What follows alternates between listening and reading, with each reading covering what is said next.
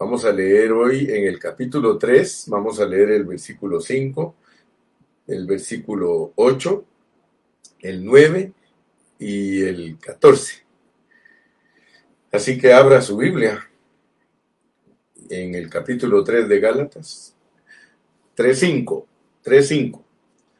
Aquel pues que es, o aquel pues que os suministra el Espíritu y hace maravillas entre vosotros, ¿lo hace por las obras de la ley o por el oír con fe? Versículo 8. Y la escritura, previendo que Dios había de justificar por la fe a los gentiles, dio de antemano la buena nueva a Abraham diciendo, en ti serán benditas todas las naciones. De modo que los de la fe son bendecidos con el creyente Abraham. Versículo 14. Para que en Cristo Jesús la bendición de Abraham alcanzase a los gentiles, a fin de que por la fe recibiésemos la promesa del Espíritu. Padre Celestial, te damos gracias en esta mañana porque vamos a hablar de tu palabra. No queremos solamente entender la historia, ni contar la historia. Nosotros anhelamos que nos reveles lo que está escondido en esa historia. Revélanos lo que tú quieres que cada uno de los cristianos sepa respecto a todas las cosas escritas en la palabra. Especialmente en el Antiguo Testamento, Señor, tú nos dejaste allí impresas historias, metáforas, parábolas, todo para revelarnos algo profundo, para revelarnos verdades que afectan nuestro espíritu, Señor. Padre, en este momento yo me pongo en tus manos y sé que me vas a ayudar y me vas a usar como siempre en tu nombre precioso te damos gracias. Amén. Gloria a Dios. Bendito sea el nombre de Jesús. No sé qué me pasó. No sé qué me pasó que me fui del aire.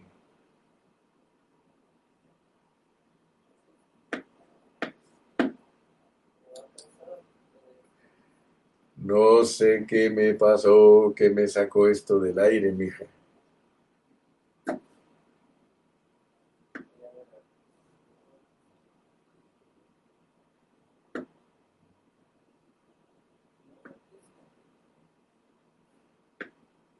Me sacó del aire.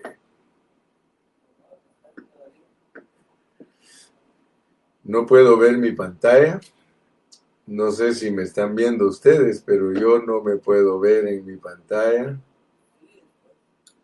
Entonces quiero ver qué pasó.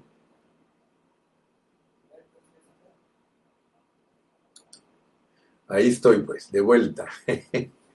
Perdónenme que por un momentito mi pantalla me, me sacó, no, no me di cuenta, estaba orando y cuando abrí los ojos ya no estaba en la pantalla, pero aquí estoy de nuevo. Entonces les dije que vamos a continuar con Gálatas. Hoy el título del mensaje es La bendición del Evangelio. Fíjense bien, la bendición del Evangelio. Ahora, esa bendición del Evangelio es la bendición de Abraham.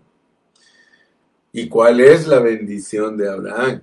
Vamos a volver a leer el versículo número 14. Dice, para que en Cristo Jesús la bendición de Abraham, la bendición de Abraham alcanzase a los gentiles, a fin de que por la fe recibiésemos la promesa del Espíritu. Noten ustedes, mis amados hermanos, que aquí en Gálatas capítulo 3, el versículo 5 dice, aquel pues que os suministra el Espíritu y hace maravillas entre vosotros, ¿Lo hace por las obras de la ley o por el oír con fe? Ahora, tenemos que entender algo porque la historia de Abraham nos va a ayudar a entender lo que nosotros estamos ahora recibiendo como bendición. Dice el versículo 8, y la escritura, o sea, el Antiguo Testamento, previendo, previendo que Dios había de justificar por la fe a los gentiles. Dio de antemano el Evangelio, dio de antemano el Evangelio a Abraham, diciéndole, en ti serán benditas todas las naciones. O sea que la bendición que Dios le prometió a Abraham, de acuerdo al versículo 14, la bendición de Abraham era la promesa del Espíritu. Ahora, si nosotros ponemos atención a la vida de Abraham, porque tenemos que estudiarla en Génesis, la historia de Abraham comienza en el final del capítulo 11 de Génesis y luego ya del 12 en adelante nos habla de Abraham. Abraham, ¿quién era Abraham? Porque a veces nosotros creemos que Abraham era un superhombre, pero la realidad es otra. Yo le doy gracias a Dios porque a través de todas las figuras del Antiguo Testamento nosotros podemos entender lo que Dios está haciendo con nosotros. Algunos cristianos cuando oyen hablar acerca de el libro de la vida, ellos no disciernen lo que es el libro de la vida, pero el libro de la vida es la Biblia. Ahora, ¿por qué se llama el libro de la vida y por qué nuestro nombre está inscrito en el libro de la vida? Si nosotros ponemos atención, Dios nos va a revelar lo que es el libro de la vida. El libro de la vida es la Biblia porque en ella está reflejada la vida de nosotros los cristianos. Aquí no está registrada la vida de los mundanos, aquí está registrada la vida de los cristianos. Pero escúchame bien lo que te estoy compartiendo en este momento, porque ¿cómo voy a entender yo lo que Dios le prometió a Abraham si yo no entiendo que Abraham me representa a mí? O sea que todos los personajes que están en la palabra del Señor, sirven para entender aspectos de nuestra vida espiritual. Como por ejemplo Abraham es el aspecto de nuestra vida espiritual, de la fe. Eh, Isaac representa mi aspecto espiritual de que soy heredero. Y Jacob representa mi aspecto espiritual que necesito transformación. Si continúo hablando de los personajes, yo voy a ver que José está unido a Abraham, Isaac y Jacob, porque José representa mi aspecto espiritual de rey. Por eso en la Biblia está escrito que somos reyes y sacerdotes. Ahora, noten ustedes que esto es así como cuando dice se lo digo a Juan para que lo entienda Pedro. Si tú no te puedes ver en la vida de Abraham, tú no tienes parte en el libro de la vida. O sea, tu nombre no está escrito en el libro de la vida. La realidad es que Abraham, Isaac y Jacob son tres aspectos de Gilberto. Aleluya. Fíjate que Abraham es precioso porque él nos muestra cómo es que Dios nos llama a nosotros si tú te pones a ver la vida de Abraham, cómo fue que Dios lo llamó. Cuando Dios llamó a Abraham, Abraham estaba en una situación muy triste. Eh, tú puedes ver que él vivía en Ur de los Caldeos. Y Ur de los Caldeos estaba en el área de Mesopotamia. O sea que ahí donde está ahorita Irak, esa era el área donde estaba Abraham. Y cuando Dios lo llamó, él estaba adorando ídolos. Él estaba en cosas demoníacas. De hecho, Caldea significa demoníaca. Entonces, el trasfondo del llamamiento de Abraham es muy importante que nosotros lo entendamos. Porque el hecho que Dios nos ponga a Abraham como el hombre que él llamó, porque hoy estamos hablando de las promesas que le hizo Dios a Abraham.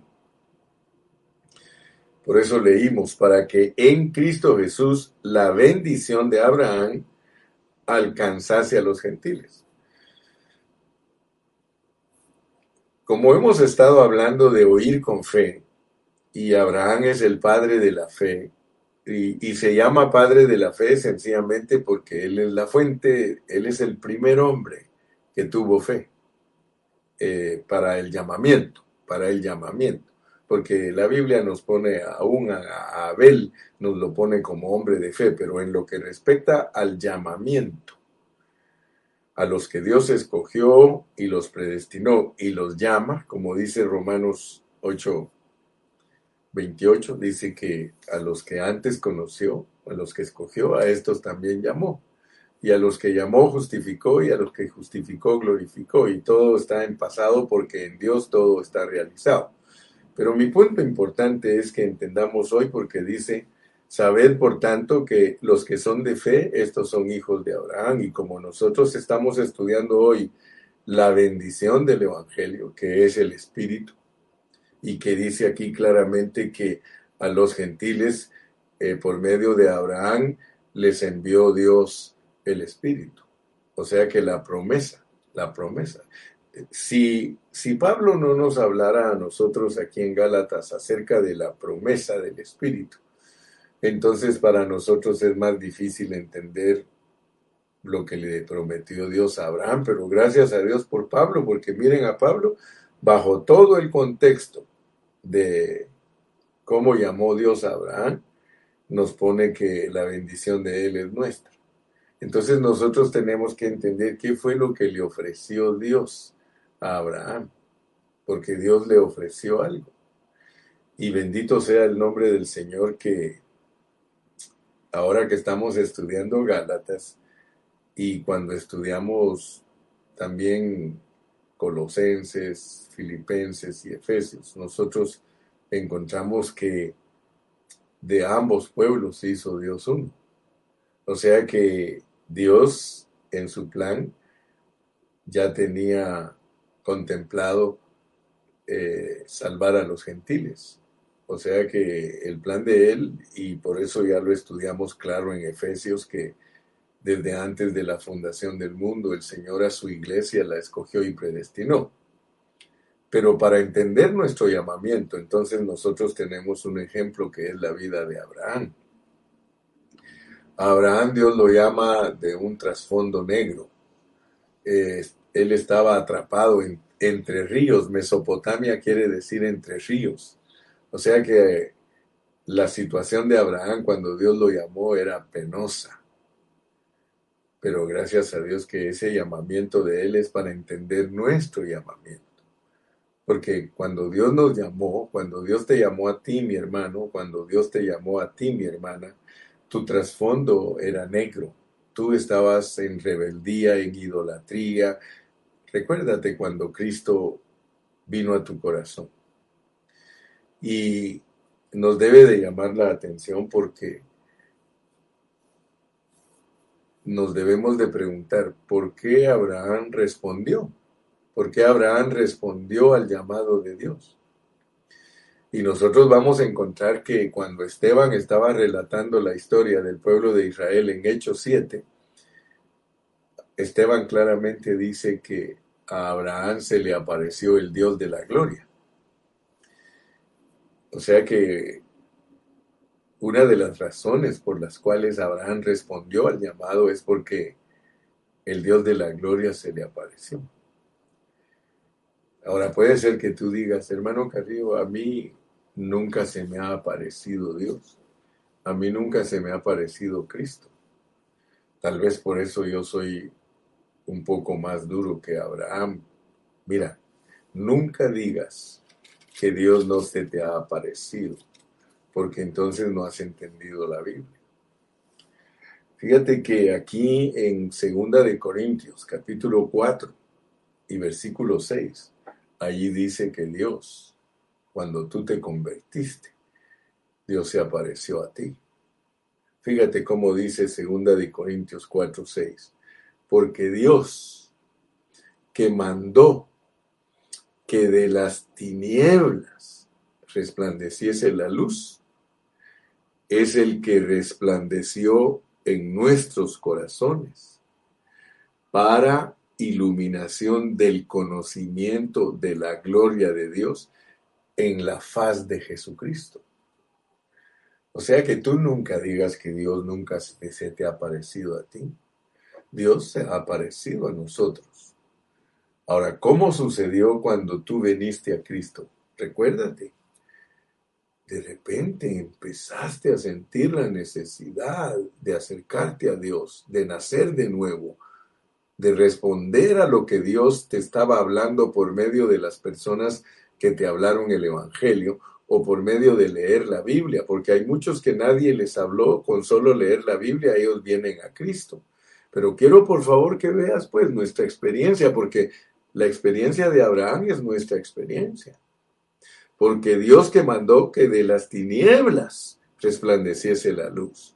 Fíjate que aún cuando tú lees en Génesis el caos que se produjo por la caída de Satanás y la destrucción que hubo antes que Dios restaurara todas las cosas y creara al hombre, ahí dice que toda la tierra estaba en caos y vacía y que el Espíritu de Dios se movía sobre la faz de las aguas. Y tú sabes que la tierra desordenada está hablando del hombre en figura. Pues nuevamente en tipos y sombras y parábolas Dios nos muestra por medio de Abraham que el que está todo desordenado y vacío después de haber sido creado es el hombre. Y Abraham se encontraba en esa situación y tú también te encontrabas en esa situación. Por lo tanto, todo esto encaja perfectamente, hermano, con la palabra. Dios nos llamó a nosotros cuando vino Cristo a nuestro corazón. El contexto es de convertirse. Mira, dice el contexto que los judíos no entienden la palabra de Dios debido a que se les embotó su entendimiento y que hay un velo que les cubre, pero que cuando ellos se conviertan al Señor, el velo les será quitado. Entonces, recuérdate tú, mi hermano, cuando te convertiste a Cristo, que Dios te quitó el velo y empezaste con alegría tu vida cristiana, bien gozoso, bien entregado, bien apasionado, hasta vieron en ti como un loco. Entonces yo quiero que veas que Cristo se apareció a ti en tu corazón, te alumbró tu corazón. Así que no digas que no eres Abraham, eres Abraham. Entonces ahora vas a entender más qué es lo que Dios te quiere dar, porque se lo prometió a Abraham, porque lo que le prometió a Abraham es tuyo, porque todo lo de Abraham es de sus hijos. Todo lo que hizo Abraham en la tierra, trabajar y todo esto y aquello, se lo heredó a su hijo Isaac, porque es tipo del padre también, que el padre le da todo al hijo. Y todo lo del hijo es todo lo del padre. El mismo Señor Jesucristo lo dice ahí en Juan, dice, todo lo mío es tuyo y lo tuyo es mío. Muy bien. Entonces yo quiero que en esta mañana eh, empecemos pensando en Abraham, y cómo Dios trató con Abraham y, que ese Abraham te representa a ti. ¿Me entendiste, verdad? Eh, viste en esta mañana que tu llamamiento eh, es abrahámico, o sea que Dios, para que entiendas cómo te llama, para que seas de fe, usa a Abraham. Entonces tú y yo somos hombres de fe, somos Abrahames. Eh, por eso dicen, pero sin fe es imposible agradar a Dios. Pero gracias a Dios que ayer, con el mensaje de ayer, entendimos que el oír con fe ah, eh, infusiona fe en nosotros. El oír con fe, el oír la palabra, perdón, el oír la palabra con fe infusiona fe a nosotros. Gloria a Dios. O sea que la fe es la apreciación. Cuando tú empiezas a apreciar las cosas de Dios, eso significa que ya llegó fe a tu vida. Mientras a una persona no le simpatizan las cosas de Dios, mientras la persona no siente atracción hacia las cosas de Dios, esa persona no es de fe, no le ha llegado la fe. Pero gracias a Dios, ¿verdad que a ti, a ti y a mí nos llegó la fe? Gloria al nombre de Jesús. Muy bien, hermano. Entonces hoy vamos a desarrollar nuestra lección. Estoy introduciéndome nada más en esta manera para que eh, la conversión de Abraham tenga sentido para ti y que puedas ver en Abraham tu conversión, tu llamamiento. Ese es el llamamiento. Pero ese llamamiento tiene que ser genuino en nosotros, porque de acuerdo al versículo 5 de Gálatas 3, eh, nosotros seguimos siendo suministrados del Espíritu. Nuestra conversión está en el versículo 2. Esto solo quiero saber de vosotros. ¿Recibisteis el Espíritu por las obras de la ley o por el oír con fe? ¿Ok? Eh, Abraham fue bendecido porque él oyó a Dios con fe. Por eso fue bendecido. Ahora, eh, todas estas personas eh, que Dios escogió para enseñarnos la fe, para nosotros es un misterio, porque a ellos los salva Dios en una forma retroactiva, mientras que a nosotros nos salva Dios en una forma futurista. ¿Me entiende? Me explico, ¿verdad? O sea que todos los que son antes de Cristo se salvaron viendo a la cruz, se salvaron viendo a Cristo. Todos esos personajes que usted encuentra del Antiguo Testamento que la Biblia nos dice que ellos por fe, porque la Biblia dice claramente que el justo por la fe vivirá. O sea que la fe justifica, la fe justifica, el justo pues por la el justo vivirá por la fe, justificados pues por la fe. Entonces ser justos, hermanos, son es ser gente de fe. Y eso nadie me lo puede negar a mí, que desde el Antiguo Testamento había gente de fe. ¿Cómo se salvaron ellos? Viendo el futuro. Entonces la cruz les fue aplicada a ellos en una forma retroactiva.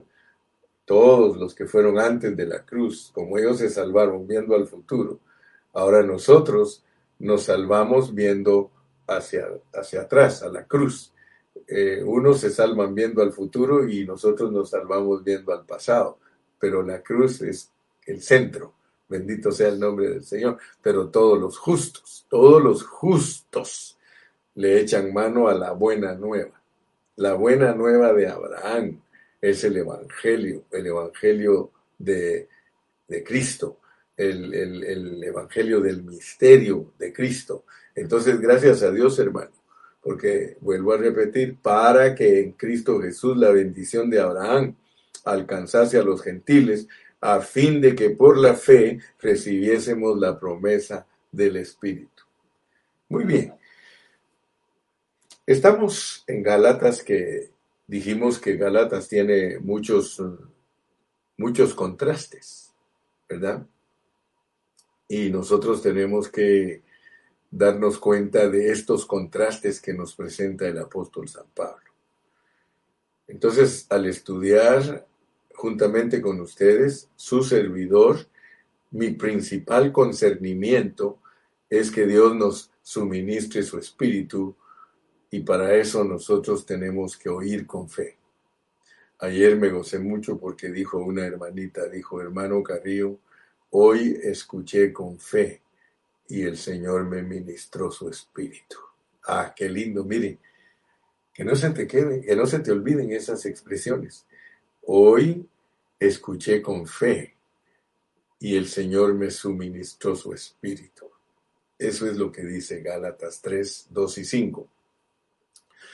Gracias a Dios, hermanos. Entonces quiero hablarles de dos principios que son innegables eh, en el Nuevo Testamento. Hay dos principios en el Nuevo Testamento que son innegables y es de que la ley tiene requerimientos, o sea, la ley pide Requerir algo es pedir algo. La ley, quiero que entiendas, pide cosas para satisfacer a Dios. Dicho en otras palabras, con la ley Dios te pide cosas. Amén. Ahora la fe no. Con la fe Dios te dice que recibas cosas. La ley es para dar. La fe es para recibir. Entonces, fíjate, cuando, cuando Dios te dice a ti que más bienaventurado es dar que recibir, quiere decir que a Él no le interesa la ley. Dios no está para que tú le des cosas a Él. A Él no le interesa que tú le des cosas. Por eso te pone la ley. A Él le interesa que tú seas de fe, porque la fe es para recibir. Por eso dice que sin fe es imposible agradar a Dios, porque Él es el que da. Más bienaventurado es dar que recibir. Dios te está diciendo a ti, mira, yo quiero darte todas mis riquezas.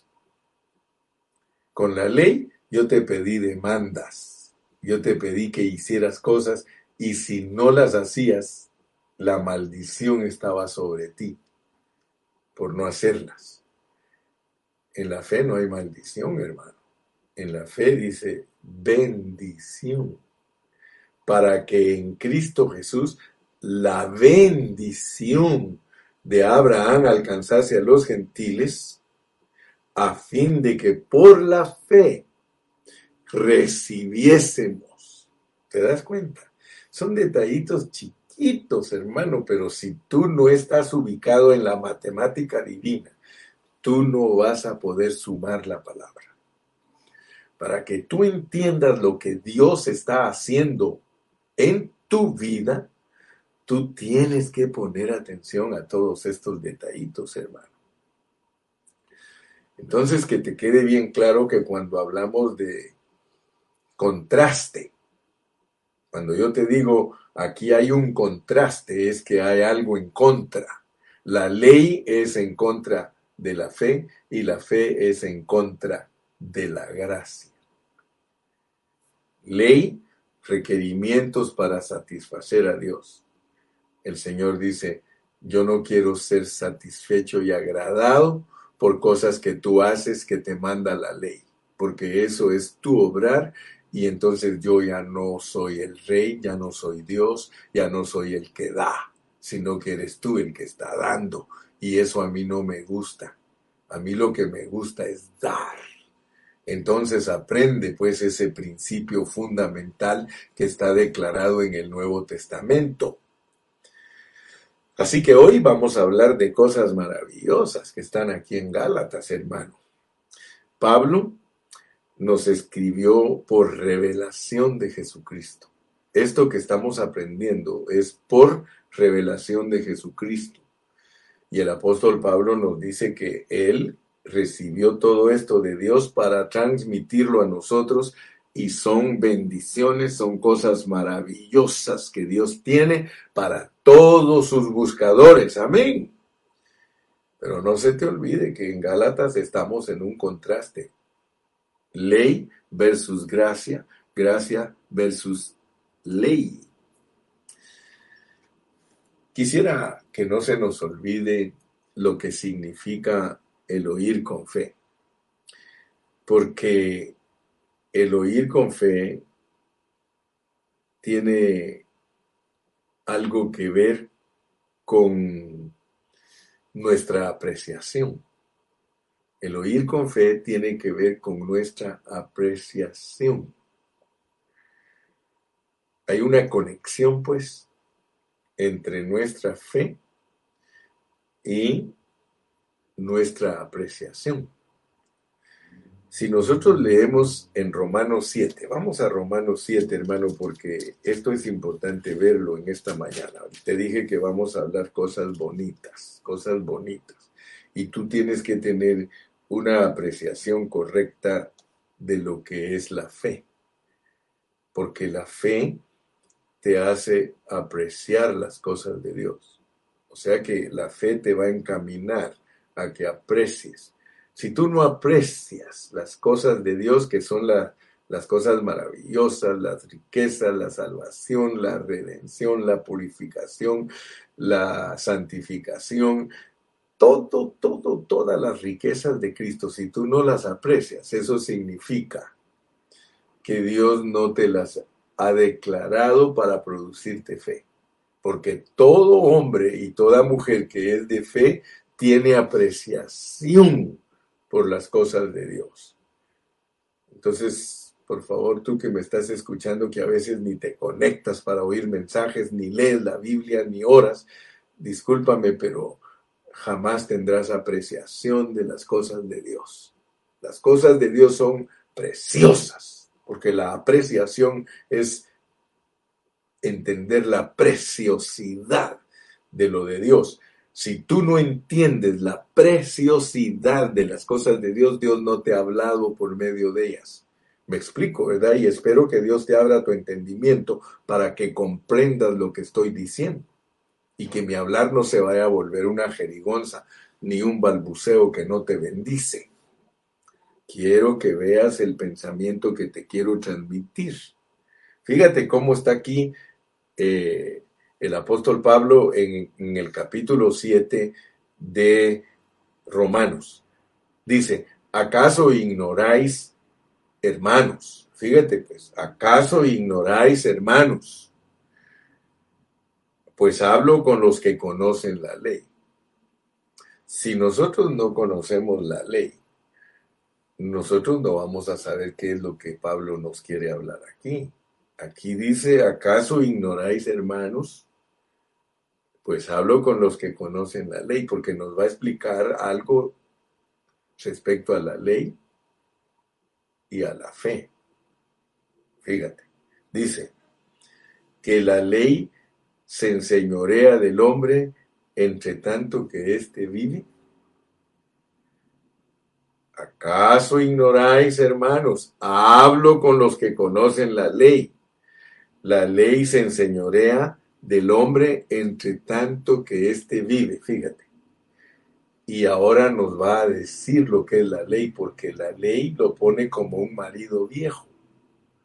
Tienes que entender al marido viejo, porque resulta que esto es, esto es divorcio.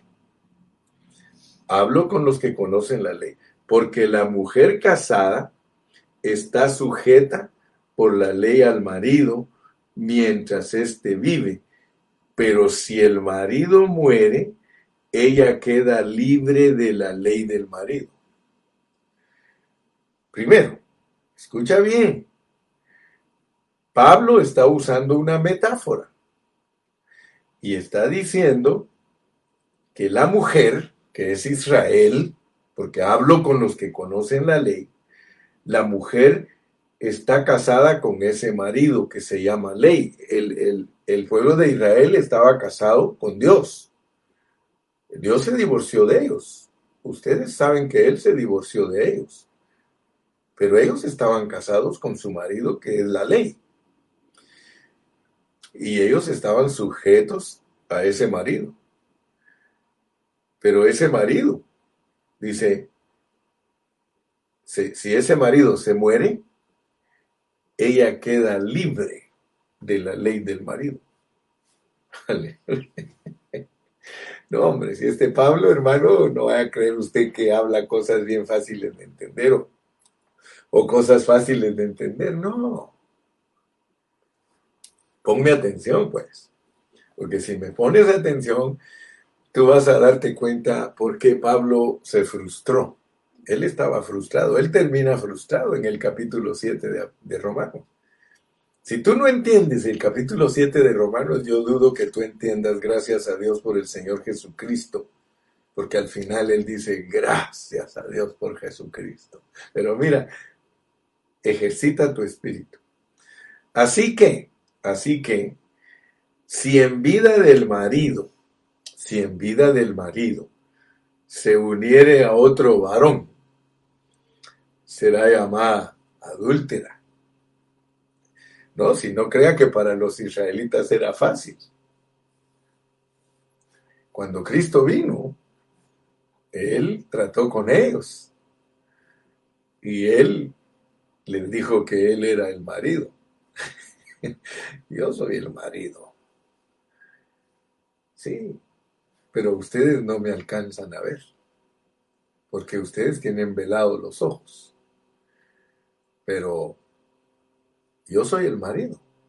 Ahora, si en vida del marido se unen a otro varón, van a ser llamados adúlteros.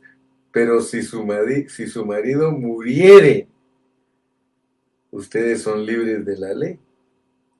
De tal manera que si se unen a otro marido no van a ser adúlteros. Aleluya. ¿Quién es el marido? Cristo. Él no podía quedarse vivo porque al quedarse vivo entonces ellos sí eran transgresores. Fíjese cómo funciona la palabra de Dios, hermano. Esto es revelación, hermano. Esto no es aprendido en un seminario ni en un instituto, hermano. Esto solamente si Dios te lo da a tu espíritu. Y el Señor me lo ha dado a mí, a mi espíritu. O sea que el Señor Jesucristo, Él es el testimonio de Dios. ¿Y cuál es el testimonio de Dios en el Antiguo Testamento, mi hermano? Las tablas de la ley.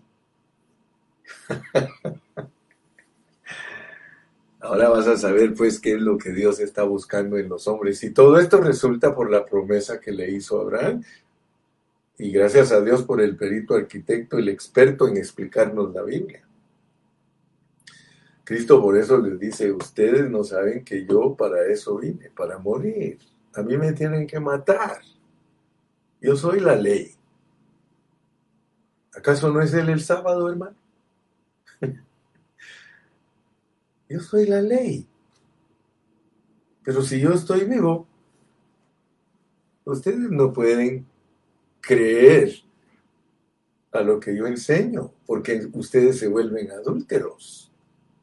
Por eso te digo, no era fácil para Israel. Por eso cuando ellos le decían, danos señal, ¿quién eres tú? Danos señal. Ellos estaban esperando algo similar, porque ellos estaban esperando al Mesías.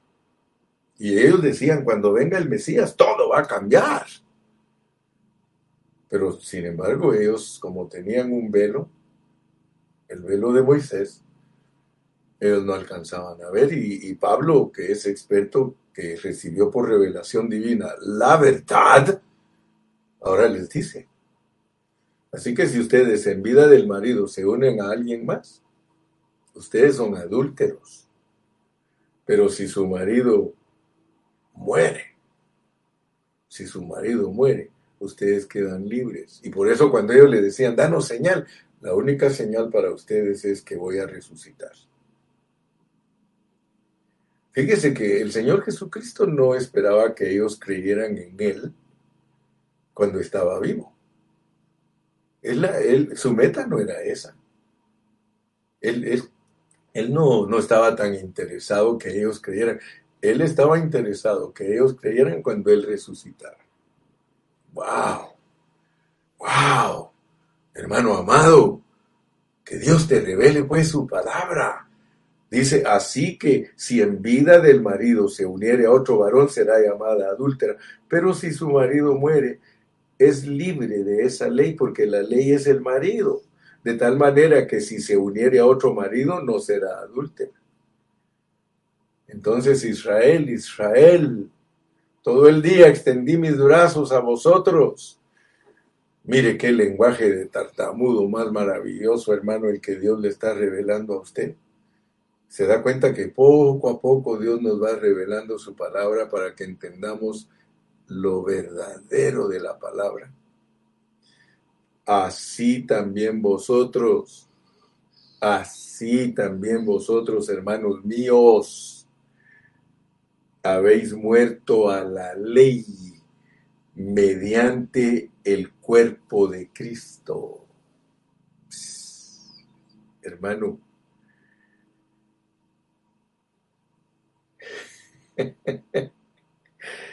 para que seáis de otro del que resucitó de los muertos, a fin de que llevemos frutos, fruto para Dios. ¿Te das cuenta? Aquí el Señor mata a dos pájaros de un tiro. Les habla a los judíos que ellos tenían que venir a Cristo cuando Él resucitara. Amén. Por eso se les predicó. Ese crucificado, ese que ustedes vieron crucificado, ese es el que quiere bendecirlos a ustedes. Él es la ley. Por eso Él quebranta el sábado. Si Él es la ley. Él es Dios. ¡Uh! ¿No das un amén, hermano? Aleluya, gloria al nombre de Jesús. Sigamos leyendo porque tú no vas a entender la promesa del Espíritu si no entiendes para qué sirve la ley.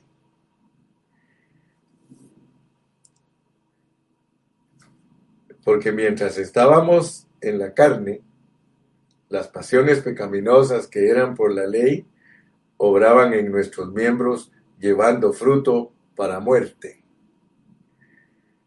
Pero ahora estamos libres de la ley por haber muerto para aquella en que estábamos sujetos.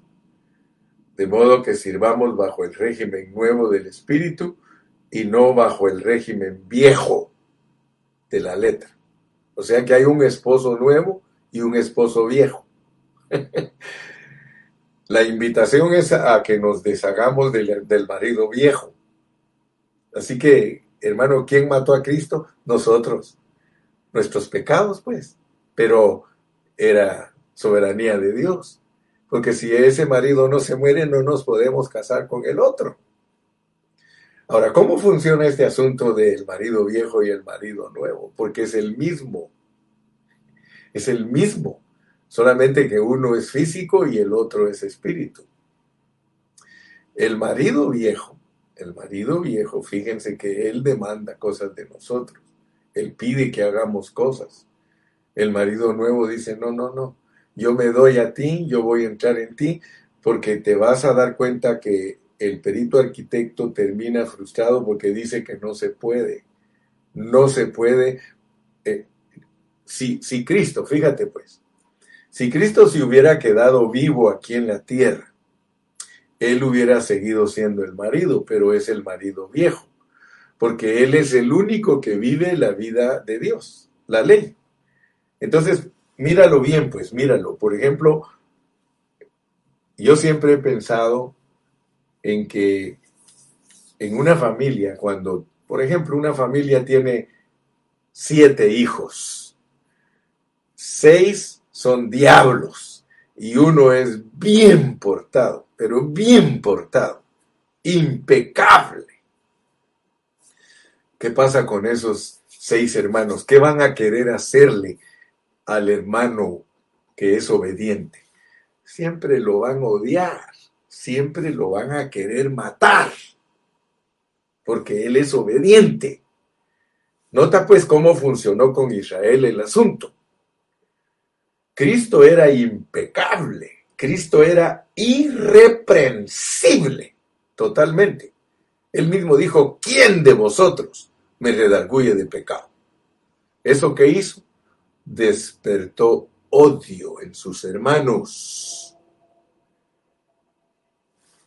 ¿Qué pasó con José? José era impecable, José era perfecto. ¿Qué nació en sus hermanos? Entonces noten pues, noten que en el Antiguo Testamento el marido no se podía quedar vivo porque si se quedaba vivo siempre iba a ser odiado. Siempre porque es el único perfecto, es el único. Mira, hermano, quiero que sepas, la obediencia de una persona da envidia, la obediencia de una persona, porque el mundo está como está. ¿Por qué van a matar a los cristianos? Porque son obedientes. ¿Por qué han matado en la historia a tantos hombres y mujeres? Porque vivieron la vida de Cristo. Entonces, por favor, hermano, entiende cómo funciona la ley y la gracia. Entiende cómo funciona la ley y la fe. Por eso es que tenían que matar a Cristo, porque Él era el único justo, el único. Por eso cuando tú sientes envidia de un hermano que vive la vida de Cristo o por un hermano que de verdad quiere agradar a Dios, si tú sientes, sientes envidia y celos, tú estás dirigido por el diablo. Sí, ¿Por qué? Nosotros nos tenemos que morir juntamente con Cristo porque la ley tiene que morir. La ley tiene que morir. Para que nos podamos casar con el resucitado. Oh, gloria a Dios, hermano.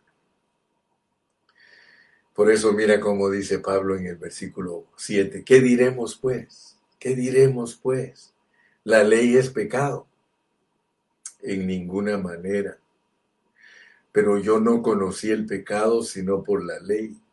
Solo la obediencia de Cristo es la que puede mostrarnos lo que nosotros somos. El justo por los injustos. Cristo es la ley. Cristo es el que Dios usa como ejemplo impecable, intachable, para que nosotros nos demos cuenta lo que nosotros somos. Compárate, compárate con Cristo y vas a ver que estás perdido. Compárate. ¿A dónde crees tú que le llegas a Cristo? Yo no le llego ni al ojo del pie, hermano. Pero Él dice yo no conocí el pecado sino por la ley. Es por la vida de Cristo que nosotros nos damos cuenta que somos pecadores, hermano. Es por ese ejemplo de esa vida. O sea que Él vino a vivir la ley, pues. Ahora estás entendiendo mejor. Yo sé que Dios ya te abrió tu entendimiento en esta mañana. Entonces ahora ya entiendes que Cristo es la ley y por eso la tienen que matar. La ley se tiene que morir, hermano. Si la ley se queda viva, nos condena a todos. Oh Señor Jesús. Gracias a Dios por Jesucristo, hermano. Su muerte es maravillosa, hermano. Su muerte es preciosa, su sangre es preciosa. Si Él se hubiera quedado vivo, nosotros estuviéramos perdidos. Ahora ya me vas a entender más cuando te digo las funciones de la ley, las tres funciones de Cristo. las tres funciones de Cristo. Mostrarte lo que tú eres, mostrarte lo que es la vida de Dios, porque por medio de, la vida de Dios tú te das cuenta que estás perdido y que eres un miserable. Pero el Señor dice, pero yo te quiero capturar, quiero hacerte mío. ¿Y cómo te captura Él, hermano? Con lazos de amor. ¿Cómo te va a decir Dios para capturarte? I love you. Señor, pero yo no sirvo para nada. I love you. I love you. The only thing that I can tell you, my son, my daughter, is that I love you. I'm, I am grace. Just have faith. Listen to me with faith. When I talk to you, listen to me with faith. If I talk to you, it's because I want to produce in you faith. Faith. Cada vez que te hablo, lo único que quiero es llenarte de fe. Por eso, hermano, ten cuidado cuando oyes. Y por eso ayer dije y vuelvo a repetir, no se puede predicar cualquier cosa. Cualquier cosa no produce fe. La palabra pura, como te la estoy predicando en este momento, produce fe en ti. Porque ahora, dime si no abrió Dios tus ojitos en esta mañana. Dime, dime. Aleluya. Sigamos leyendo. Mas el pecado, tomando ocasión por el mandamiento, produjo en mí toda codicia, porque sin la ley el pecado está muerto. Y yo sin la ley vivía en un tiempo después. Vamos a explicar más de esto, hermano. Pero venido el mandamiento, el pecado revivió y yo morí. Y hallé que el mismo mandamiento que era para vida, a mí me resultó para muerte, porque el pecado, tomando ocasión, y luego nos relata toda la frustración, pero mira cómo termina el versículo 28. Gracias doy a Dios por Jesucristo, Señor nuestro. Así que yo mismo, con la con la mente, sirvo a la ley de Dios, con la mente mas con la carne a la ley del pecado. Ahora pues, ahora pues, ninguna condenación hay para los que están en Cristo Jesús. Los que no andan conforme a la carne, sino conforme a la promesa, conforme al Espíritu.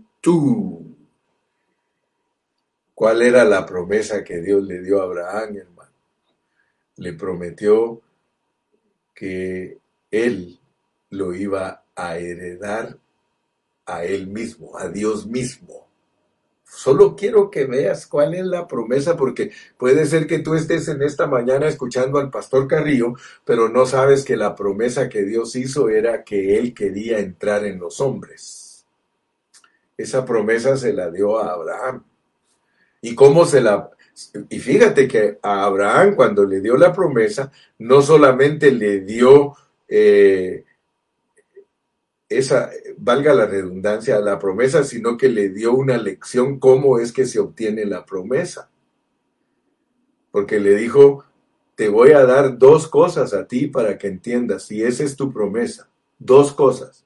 Te voy a dar la tierra prometida y te voy a dar la simiente, la simiente que hereda la promesa.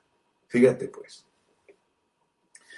Dime si no es cierto que en toda la Biblia está Abraham como alguien que viajó y viajó y viajó y viajó y llegó a la tierra prometida obtuvo lo que Dios le prometió, la tierra. Ahora tú sabes pues que hay sombra, hay sombra, pero hay realidad, porque le dio la simiente, le dio la simiente. Entonces, por medio de poseer la tierra, Él le está revelando que la meta de Dios es darse a nosotros como Cristo, pero como el Espíritu como el Espíritu, no como el Espíritu Santo, porque aquí en Gálatas no nos hablan del Espíritu Santo, nos hablan del Espíritu. Dios como el Espíritu. Ahora, ¿quién es Dios como el Espíritu? Es Dios, el Dios triuno pasado por un proceso. El Padre, el Hijo, el Padre que es Espíritu encarnado y en resurrección es el Espíritu, esa era la promesa para Abraham, que Dios procesado iba a entrar en la humanidad y que eso iba a bendecir a todas las familias de la tierra y a todas las naciones. ¿Cuál es la bendición de todas las naciones? ¿Cuál es la bendición de los gentiles? Las buenas nuevas del Evangelio, que Dios vive dentro de los gentiles. Dios vive dentro de nuestro corazón. Aleluya, hermano. Esa es la promesa que Dios le hizo a Abraham y Abraham la obtuvo por medio de su simiente que es Cristo. Su simiente es Cristo. Poseer la tierra es poseer totalmente la simiente. Por eso le dice, en Isaac te voy a bendecir. Y Cristo nació en esa línea, porque es Dios pasado por un proceso para ser la simiente de Abraham, aleluya, que pasa por un vivir humano, una crucifixión, una resurrección, una entronización, se sopla dentro de los discípulos y gloria al nombre del Señor. Yo creo que ahora sí vas a entender la promesa pues que Dios le dio a Abraham. Ahora, ¿cómo se recibe todo eso? Por fe, por fe. Esto solo quiero saber de vosotros, Gálatas insensatos. Recibisteis el Espíritu, recibisteis a Dios dentro de vosotros, por la ley o por el oír con fe. Aquel pues que os suministra el Espíritu y hace maravillas entre vosotros, la acción de ese que vive adentro de ti, ¿lo hace qué? ¿Porque ustedes obran la ley o porque ustedes oyen con fe? Tan necios sois, dice. Tan necios sois, habiendo empezado por el Espíritu, habiendo empezado con Dios dentro de vosotros, ahora te tornáis a la ley. Solo imagínense lo que pasa con un cristiano que después de vivir 10 años tratando de entender lo que es la fe y viviendo por fe, y estaba en el espíritu, ahora se vuelve a la carne. Nosotros no andamos según la carne. No está refiriéndose a tu manera de vivir en pecado. No, está refiriéndose a que no debemos vivir en la ley porque vivir en la ley es vivir en la carne. Nosotros somos gente de fe. Nosotros, hermano, ahí te va pues más claro, no canta un gallo. Si sigues creyendo que tus ayunos, tu manera de vestirte, tus doctrinas son las que te dan el favor y la suministración de Dios, estás equivocadísimo. Eso se llama vivir en la carne. Tienes que vivir por la fe, oír la palabra, la palabra, la palabra, oírla, oírla, oírla, dejarte ministrar, porque solo la palabra, santifícalos en tu verdad, tu palabra es la verdad, santifícalos en tu verdad, tu palabra es la verdad, déjate santificar, hermano, ya Quítate toda pereza, hermano, de no leer la Biblia. Quítate toda pereza de no ir a las reuniones. Quítate toda pereza de no conectarte para oír la palabra de Dios con fe, hermano. Padre Celestial, perdónanos, Padre, porque nosotros muchas veces creemos que vivir en la carne es vivir en el pecado, sino entendemos este contexto, no vamos a saber que Pablo nos está diciendo que nosotros, si vivimos en la ley, vivimos en la carne. Aquí en el capítulo 7, allí la carne es vivir tratando de guardar la ley, es vivir tratando de hacer cosas para complacerte a ti. Por eso Hebreos 11:6 dice, pero sin fe es imposible agradar a Dios. Señor, ayúdanos a entender que la fe es recibir tu riqueza, la fe es recibir tu favor, la fe es recibir tu gracia, la fe es, Señor, que nosotros no hagamos nada para complacerte, sino que recibimos, recibamos tu palabra y la experimentemos. Para mí el vivir es Cristo, el morir es ganancia. Ya no vivo yo, mas vive Cristo en mí. Con Cristo estoy juntamente crucificado. Ya me moría la ley, ya me moría la ley Oh, gracias Señor. Gracias porque tu muerte produce nuestra resurrección. Nos morimos junto con nuestro marido ley, pero resucitamos junto con nuestro marido gracia. Qué lindo es entender la resurrección. Gracias por tu resurrección. Ahora entiendo por qué quieres que viva en resurrección, buscando las cosas de arriba, no las de la tierra. Señor Jesús, ayúdame a entender que mi proceso ya ha sido efectuado, ya me morí, ya resucité, ya estoy entronizado, pero que se haga carne en mí, que ya me morí, porque solo al entender que tú, Señor, moriste como marido viejo, ahora me caso contigo en otra vida. Qué lindo, Señor, porque nos estás revelando tu palabra. Señor, gracias en esta mañana. Bendigo a todos mis hermanos y el pueblo de Dios dice, di amén, hermano.